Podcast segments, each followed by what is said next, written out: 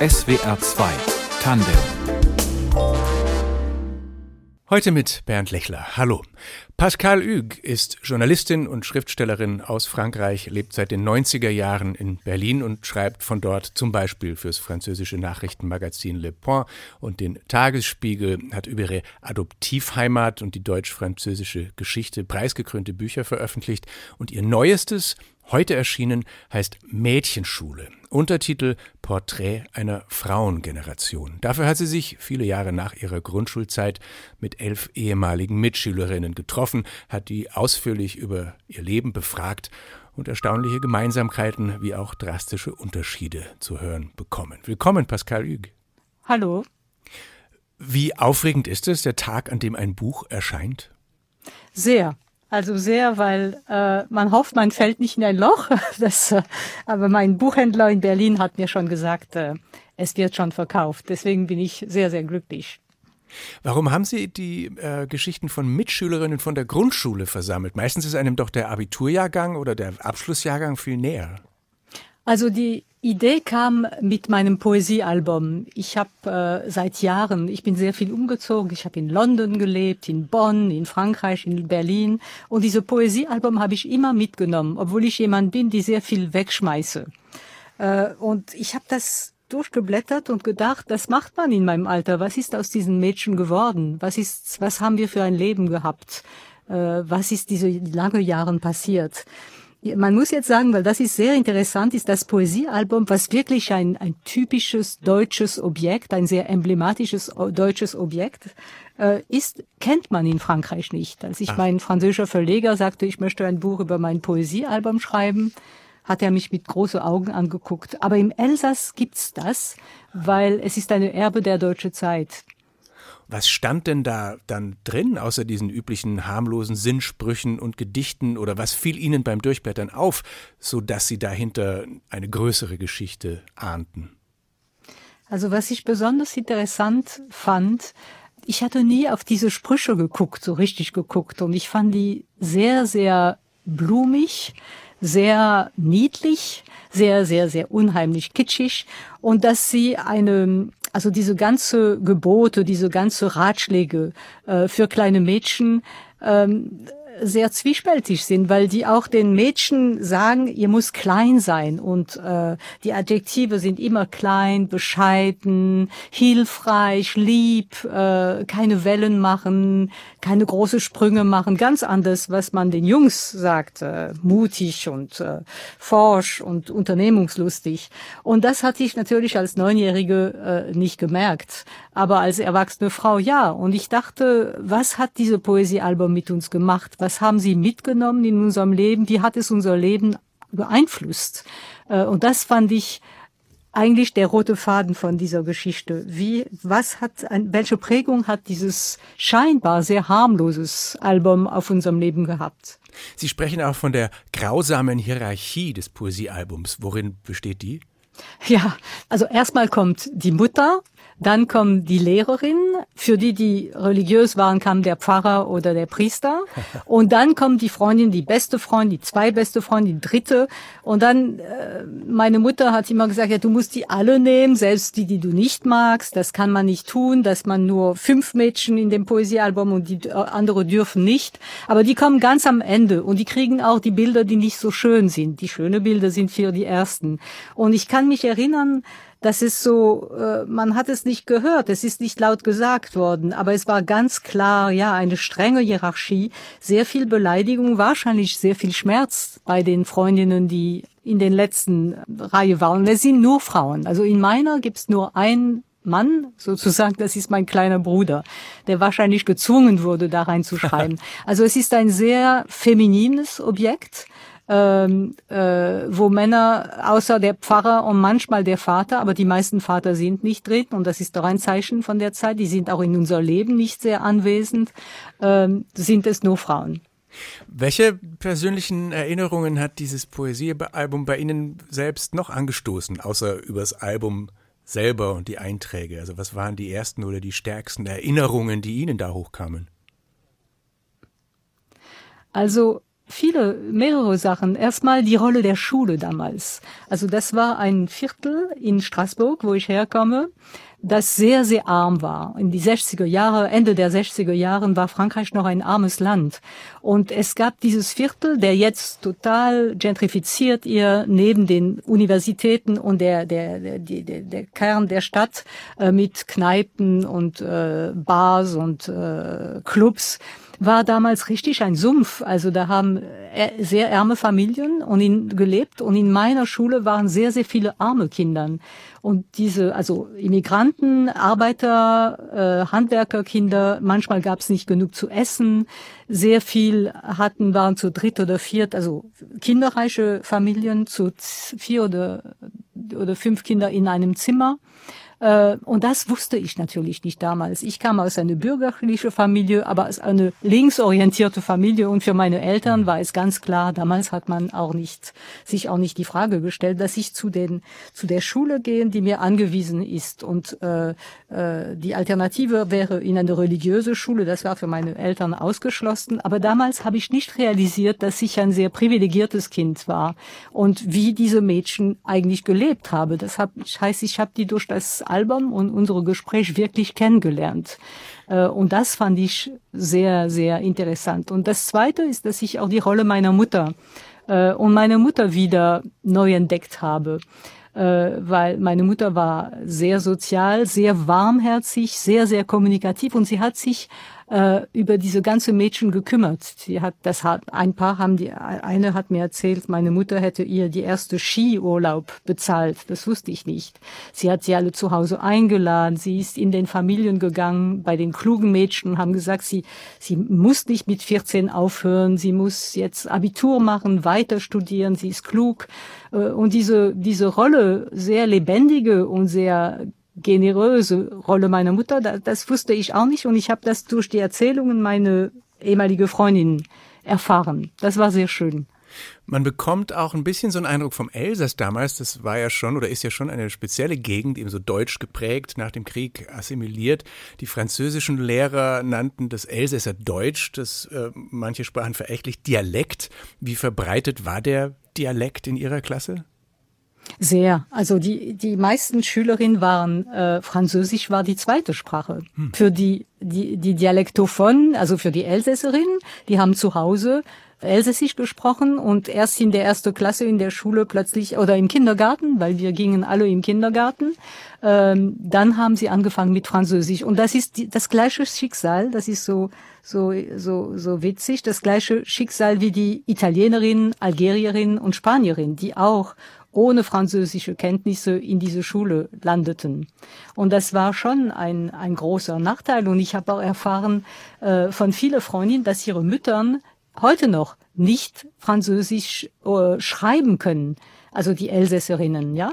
Und dass, wenn sie einen Scheck schreiben, dann muss der in der, in der, auf die Schecks äh, in Frankreich muss immer die, die, die Zahl äh, in Schrift geschrieben sein oder und das muss dann die, die Tochter für die machen. Oder wenn ein offizielles Brief geschrieben sein muss, dann müssen die Tochter äh, den Brief für die, für die Eltern schreiben.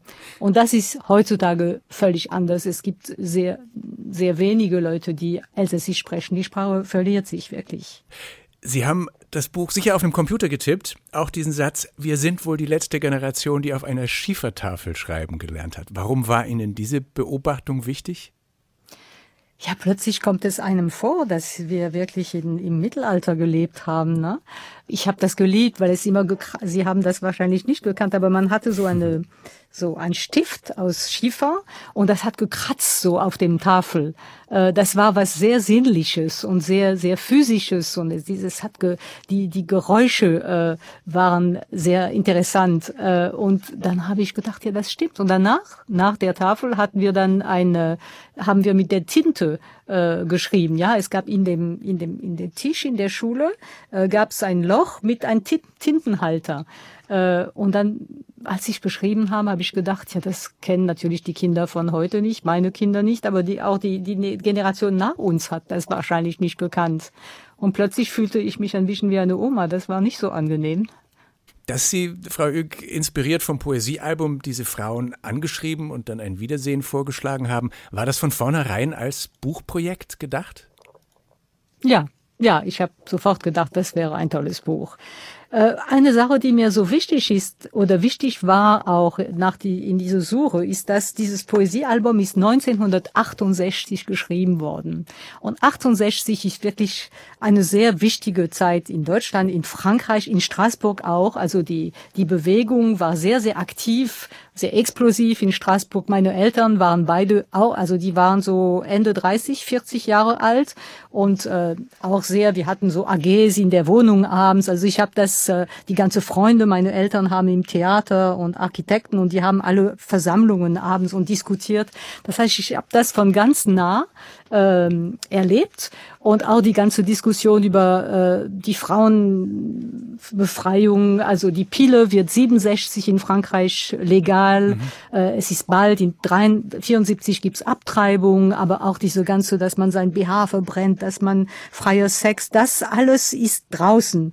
Und drinnen in dem Poesiealbum ist eigentlich eine dämliche äh, Bild der Frau, die total äh, wie ein Roslein, wie ein Weilchen im Moos, so ganz lieb und ganz und dieser Kontrast zwischen die Welt draußen und dieses Bild der Frau drin fand ich sehr sehr interessant und damit wollte ich auch die Mädchen, also ich nenne die die Mädchen, die sind alle 60 Jahre alt heute, aber ich wollte dann meine Freundin damit konfrontiert. Was halten Sie davon und wie ist Ihr Leben? Welche, welche, also haben Sie die Gebote des Poesiealbums verfolgt oder haben Sie sich befreit davon? Da kommen wir auch gleich noch ausführlicher drauf, aber erzählen Sie kurz noch, ähm, wie schwierig war es denn, die alle zu finden und hatten alle Lust mitzumachen, die Sie angeschrieben haben? Es war nicht so schwierig, äh, weil, obwohl die, ähm, also es war einfach für die, die im Elsass geblieben waren. Selbst wenn die, das ist natürlich bei Frauen, die heiraten und dann ändern sie ihre Namen. Genau. Aber ähm, ich habe da, ich hab da angerufen, eine heißt Chachanger, Chachanger, Schaschinger, aber im Elsass äh, franzisiert man die Namen, das ist äh, äh, schicker. Und äh, da habe ich ihr, ihr Cousin und er hat gesagt, ja, die Roslin, die lebt noch da, hier ist ihre Telefonnummer und so. Äh, und mhm. eine kannte noch die andere und so. Die, die ich nicht, leider, leider nicht gefunden haben, war, es waren zwei Algerierinnen. Also der äh, allererste ähm, Immigrantenwelle. Und die habe ich überall gesucht. Die hießen Ben Salem, was ein sehr äh, gebräuchlicher Name ist, und die habe ich nicht mehr gefunden. Ähm, aber es ging relativ einfach, ja. Und dann hatten die auch Lust mitzumachen gleich, oder die meisten? Alle, ja, alle. Und das ist bei alle meine Bücher, aber bei diesem auch sehr besonders. Die haben erstmal, wir haben uns erstmal, ich habe die alle einzeln getroffen, dann haben wir uns alle zusammen getroffen. Und dann haben sie gesagt, ja, was willst du denn erzählen über uns? Keiner hat Sie haben nicht, also Sie sind jetzt nicht berühmt geworden oder, oder haben eine außergewöhnliche Biografie, obwohl jede Biografie ist in meinen Augen außergewöhnlich und interessant. Aber die haben alle gesagt, was willst du über uns schreiben? Da gibt's doch nichts zu schreiben. Wir haben gewöhnliche kleine Leben.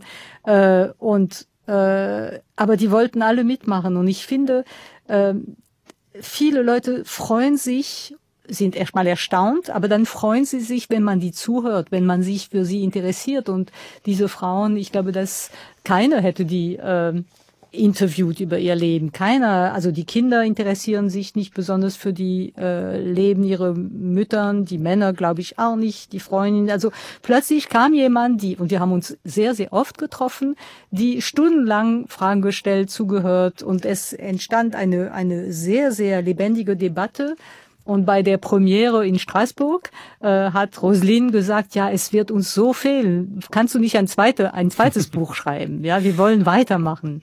Ja, es ist auch wirklich interessant, diese ganzen Biografien zu lesen, die sehr unterschiedlich sind. Also als die eine oder mehrere sind noch mit ihrer Jugendliebe, mit ihrem ersten Freund verheiratet, eine andere geht in den Swingerclub. Dann ist eine ist eine dynamische Unternehmerin, die noch viel vorhat.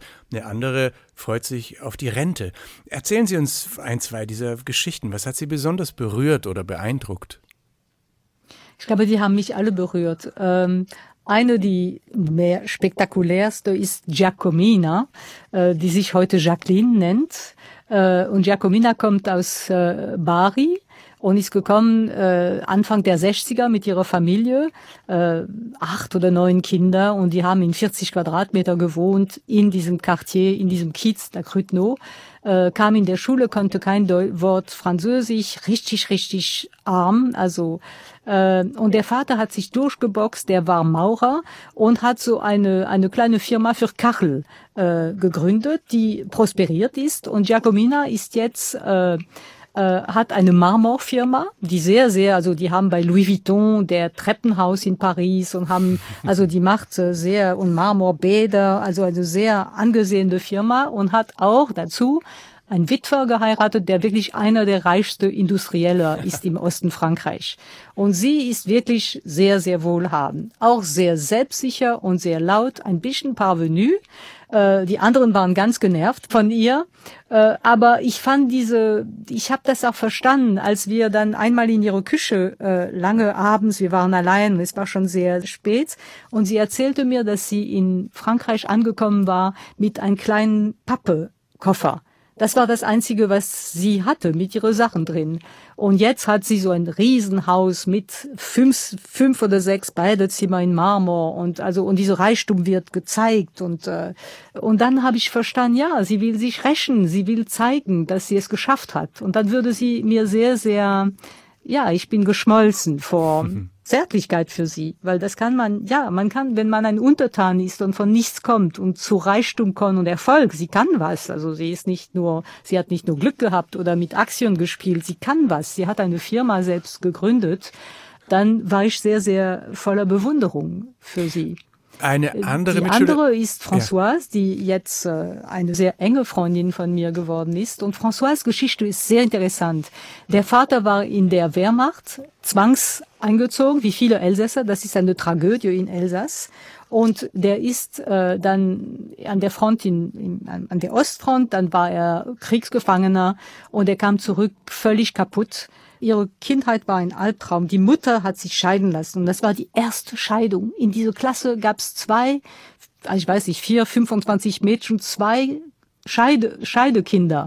Heute ist das das Gegenteil, ja. Und ähm, also eine sehr harte Kindheit. Die Mutter war Putzfrau, äh, der Vater ist dann äh, gestorben und Françoise hat sich wirklich durchgeboxt. Sie hat das Abitur gemacht, sie hat weiter studiert, sie ist jetzt, sie leitet die ganze Restaurants der Post in Straßburg. Die ist klug, die liest und das fand ich äh, ja, da bin ich auch. Ich habe das alles, also die Kultur und die wie bürgerliche Kinder und äh, mit den Löffel in den Mund gestopft gehabt. Ne? Es, es war selbstverständlich und ich hatte sehr viele Möglichkeiten. Und sie hatte das alles nicht und ist jemand sehr, sehr klug und erfolgreich geworden. Wir hatten es schon kurz vom Frauenbild und die Erwartungen an die Mädchen damals, Frau Üg, die sich auch in ihrem Poesiealbum Sprüchen und Gedichten zeigen und worum es auch viel ging bei den Gesprächen mit ihren ehemaligen Grundschulfreundinnen. Wie haben Sie das damals als Mädchen erlebt? Ich habe das nicht realisiert. Auch in meiner Familie war, ich hatte einen Bruder und bei mir gab es keinen Unterschied. Es war selbstverständlich, dass wir beide studieren. Es war selbstverständlich, äh, dass ich also mein Leben führen könnte, nicht sofort heiraten, Kinder haben, wenn ich wollte. Meine Mutter war, hatte äh, demonstriert für das Abtreibungsrecht. Sie hatte auch abbetrieben, das hat sie mir erzählt. Also ich bin erzogen worden, mehr oder weniger wie ein Junge. Und bei den anderen Mädchen war das nicht so. Erstmal, wenn es ein bisschen Geld übrig blieb, dann war der, es der Junge, der weiter studiert hat, nicht die Mädchen. Mehrere haben mir erzählt, dass nur die Mädchen haben zu Hause geholfen, also äh, Geschirr abwaschen und Tischdecken. Die Jungs haben nichts gemacht. Äh, und es war in deren Familie auch sehr, sehr klar, dass die müssen brav sein und äh, nicht zu laut. Und äh, das habe ich auch gemerkt, wie die, die Einfluss der katholische Kirche sehr groß war auf diese Arbeiter und auf diese natürlich Immigranten, Kathol äh, italienisch oder äh, Spanierinnen. Und insgesamt, wie, wie hat diese Prägung das Leben der Frauen dann gelenkt? Was würden Sie sagen? Gab es viele Ausbrüche in diesem Kreis? Nein, ich glaube, wir sind alle relativ brav gewesen man muss sich auch vorstellen, wie diese Ende der 60er, Anfang der 70er war. Also Frauen dürften nicht mit Hose zur Arbeit gehen. Äh, es gab so viele, du, du darfst nicht, du musst nicht. Viele sind sehr lange zu Hause geblieben und viele haben den ersten Freund geheiratet. Der erste, der allererste, die haben nie einen anderen Mann in ihrem Leben gekannt.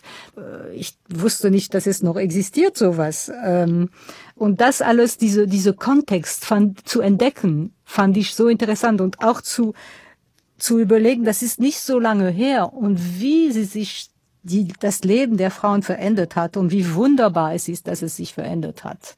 Sie sagten vorhin, Sie wollten auch Ihre die Mädchen konfrontieren mit all diesen Dingen oder auch mit dieser, mit dieser Lieblichkeit der Einträge im Poesiealbum und was das alles bedeutet. Ähm, wie denken die heute drüber oder erziehen die ihre Töchter dann jetzt auch ganz anders? Also wir denken alle über dieses Album in ein zwiespältig. Es ist ganz lieb und süß und es ist die Kindheit. So man kann es nicht verpönen oder, oder abstoßen. Es ist unsere Kindheit. Aber auf die andere Seite waren wir alle sehr wütend auf diese Einträge. Und manche sind so unglaublich moralisch auch. Also es ist wirklich, ich finde das ein ganz schreckliches Objekt, dieses Poesiealbum. Und natürlich haben sie ihre Töchter anders erzogen. Alle. Also, und das Interessante war, und das war ein Riesenunterschied zu Deutschland, dass alle gearbeitet haben. Alle Kinder waren in der Krippe und im Kindergarten und in der Ganztagsschule und alle haben gesagt, ja, natürlich arbeiten. Was, das, die, die finanzielle Unabhängigkeit war für sie alle, wirklich alle, die, das Wichtigste. Äh, und da merkt man, wir sind die Töchter von Simone de Beauvoir. Und ich denke auch, ohne finanzielle Abhängigkeit gibt's keine Abhängigkeit, man, äh, keine, keine Freiheit. Man ist dann, äh, wenn diese Ehen nicht äh, gut laufen, dann ist man, ist man gezwungen, da zu bleiben. Und das ist ein Riesenunterschied zu Deutschland, glaube ich. Das, ich glaube, dass die in die, es hat sich jetzt geebnet, aber in die 60er, 70er Jahre war Frankreich viel progressiver für Frauen. Sie schreiben trotzdem, unsere Generation hat keine Konturen. Wir sind eine bedeutungslose Generation mhm. ohne Label. Kann eine Generation wirklich bedeutungslos sein oder wie meinen Sie das? Ja, wir sind nicht die. Nachkriegsgeneration, aber wir sind auch nicht die 68er. Die sind zehn Jahre älter, die haben wirklich gekämpft und die Revolution gemacht. Und wir sind wie in, in warme Pantoffeln reingeschlupft. Ne? Also wir haben diese ganze Errungenschaft, könnten wir genießen, äh, ohne dafür gekämpft zu haben. Das ist eine, eine bequeme, aber ein bisschen eine konturlose. Wir sind nur ein riesen, riesen Moloch von äh, Generationen, die jetzt in die Rente geht für die meisten. Ja, diese, diese Baby-Boomer-Generation. Es ist auch eine Generation der abwesenden Väter, oder? Also nicht so extrem wie die Kriegsgeneration, aber schon auch. Sie haben es vorher kurz anklingen lassen.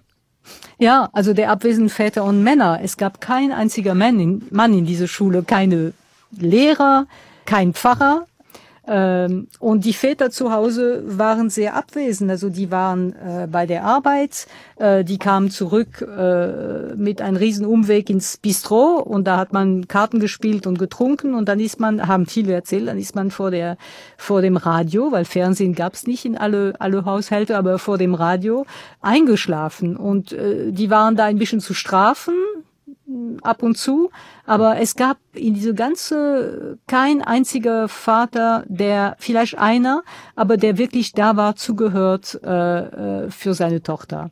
Wie denkt dann, weil wir es vorher vom Frauenbild hatten, wie denkt dann diese Generation 59 oder zumindest ihre Stichprobe von der Mädchenschule überhaupt über die Männer? Wie kommen die weg in dieser Geschichte und in diesen Geschichten? Gut, da ist keine, und das war mir sehr sehr wichtig. Da, da ist keine, viele haben Söhne, äh, mehrere haben gut funktionierte Ehen. Und es gibt keine, also wir haben nie gesessen und über die Männer gelästert. Und da war ich sehr dankbar, weil ich Männer auch sehr mag. Und ich finde diese, diese Art von Feminismus, das ist, das war für uns alle ein Schreckbild, äh, die die Männer verteufelt. Und äh, äh wir haben noch überlegt, warum unsere Väter so waren. Und das ist natürlich schwierig. Meistens sehr viele von denen hatten keine keine Väter, sehr viele von denen sind auch mit anderen Modellen, nicht das Blümchen, äh, das Weilchen im Moos, aber du musst stark sein, du darfst nicht weinen, du, also die hatten auch eine tra ganze Tradition äh, in den Knochen und äh, die Männerrolle ist, war auch nicht so einfach. Sie haben so eine Art Klassentreffen organisiert, Frau Üg, einzeln und dann auch alle zusammen. Und Sie sagen, Klassentreffen seien was typisch Deutsches. Haben Sie wirklich den Eindruck? Also ich sehe meinen Abiturjahrgang tatsächlich alle fünf Jahre und das ist immer sehr schön, aber ich kenne auch genug Leute, die da keinerlei Kontakte mehr haben und nie hatten.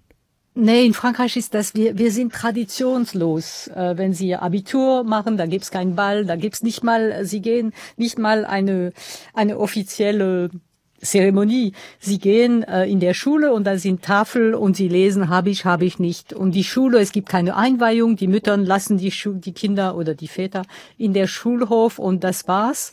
Ähm, und das Gleiche für Klassentreffen, das existiert nicht. Und ich bin immer sehr neidisch, wenn ich äh, meine deutsche Freunde höre, wie die, äh, ja, wie sie jeden fünf Jahren ihre Klassenkameraden wiederfinden. Und das war ein bisschen, ich wollte, ich wollte es auch haben. Deswegen habe ich wahrscheinlich auch dieses Buch geschrieben. Wie war das denn dann, als Sie das erste Mal zu zehnt oder elft äh, zusammen saßen? Also wie schwierig oder wie leicht oder wie offen oder wie beklommen? Ich weiß es nicht. Also erstmal war es kompliziert, die sich zu erkennen. Wir sind natürlich viel älter geworden und äh, es war so wie ein Spiel. Wer bist du? Warte mal, äh, nee, weiß ich doch nicht. Also es war wie ein Rätselspiel, ja. Äh, man musste auch aufpassen, nicht ins Fettnäpfchen zu treten, weil manche sind dicker geworden, andere sehen wirklich alt aus, andere äh, sind noch ganz gut zusammen beisammen. Also man musste ein bisschen mit feiner Gespür da sich rantasten ich habe gedacht, diese Freundschaften äh, ganz am Anfang des Lebens haben was, es war sofort wieder eine kleine Gemeinde. Äh, ganz, ganz merkwürdig. Wahrscheinlich mit dem Buch als Zement, ja, weil die hatten eine gemeinsame Aufgabe. Äh, aber ganz schnell haben wir uns wieder gefunden. Äh, ich kann auch nicht erklären, warum, aber so war das. Jetzt ist das Buch fertig. Sie werden wahrscheinlich viel daraus lesen in nächster Zeit, wenn Corona das zulässt. Was ist denn für Sie jetzt so das Grundgefühl dieses Texts? Also freut man sich über gelungene Leben oder hat es auch eine Melancholie? Es hat beides. Eine Melancholie für verpasste Chancen. Also alle, wir haben sehr viel darüber gesprochen, für mangelnde Mut manchmal, eine Entscheidung zu treffen, äh, weil man erschrocken ist und das hätte ganz viele Türen vielleicht geöffnet auch natürlich Dankbarkeit und, und äh, über was man gehabt hat. Aber äh, ja, eine Mischung. Haben die Frauen denn das Manuskript äh, gegengelesen, bevor sie es veröffentlicht haben oder dem Verlag gegeben haben? Das ist immer sehr kompliziert. Ich wollte natürlich niemand verletzen oder Sachen erzählen, die zu intim sind. Äh, aber äh, ich habe jede angerufen und den am Telefon das Kapitel gelesen und gefragt, bist du einverstanden, ist das okay? Und da war ich schon erstaunt. Die waren einverstanden.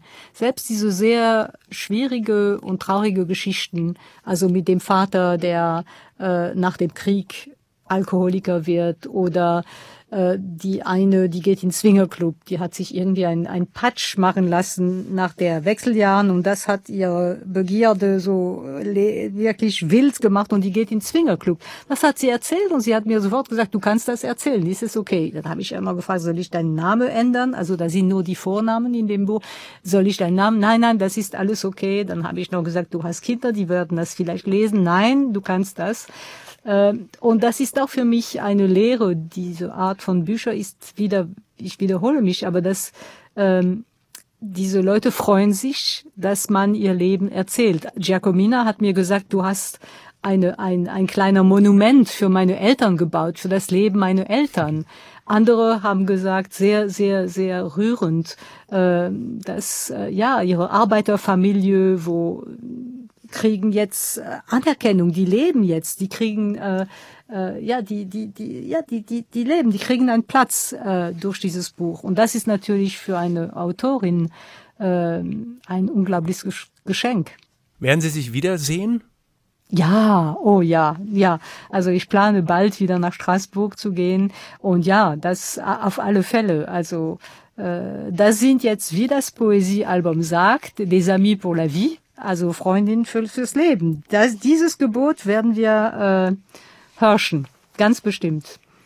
Dann danke ich Ihnen erstmal, dass Sie in der Sendung waren. Ja, vielen Dank für Ihre schöne Fragen. Und viel Erfolg mit dem Buch, das empfehle ich hier ausdrücklich. Es heißt Die Mädchenschule, Porträt einer Frauengeneration von Pascal Hüg, die heute zu Gast war in SWR 2 Tandem. Die Redaktion hatte heute Fabian Elsässer, Moritz Celius hat die Musik zusammengestellt und mein Name ist Bernd Lechler. Tschüss.